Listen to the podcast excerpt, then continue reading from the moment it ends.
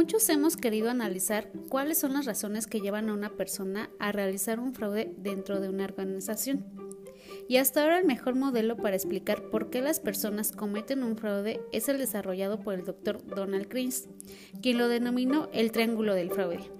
Este modelo nos sirve para explicar los factores que hacen que una persona llegue a cometer un fraude y que esta persona necesariamente no es una persona mala.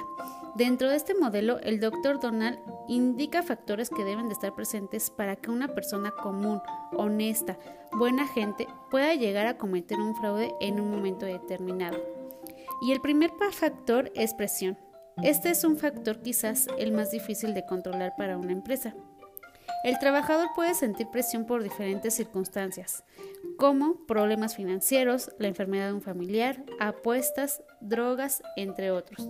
Lo cierto es que es muy poco probable que una empresa conozca las diversas situaciones por las que sus trabajadores pudieran sentirse presionados. El segundo factor es oportunidad. Este es un factor mediante el cual se busca la posibilidad de cometer el delito. La persona busca la manera de usar, utilizar o de abusar de su posición de confianza o de poder y utiliza el conocimiento que tiene sobre la empresa para planear el momento justo, la mejor forma de cometer el delito. Esta oportunidad la podemos encontrar en términos generales cuando hay deficiencia en los controles, sistemas y procedimientos internos de la empresa. El siguiente factor es justificación.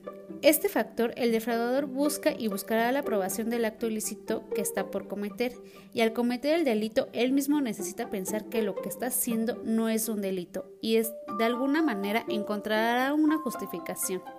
Existen tantas justificaciones como fraudes. La comunicación sirve para eliminar oportunidades, malos entendidos y posibles justificaciones. Con esto nos queda claro que las personas buenas pueden verse vulnerables a cometer un acto ilícito.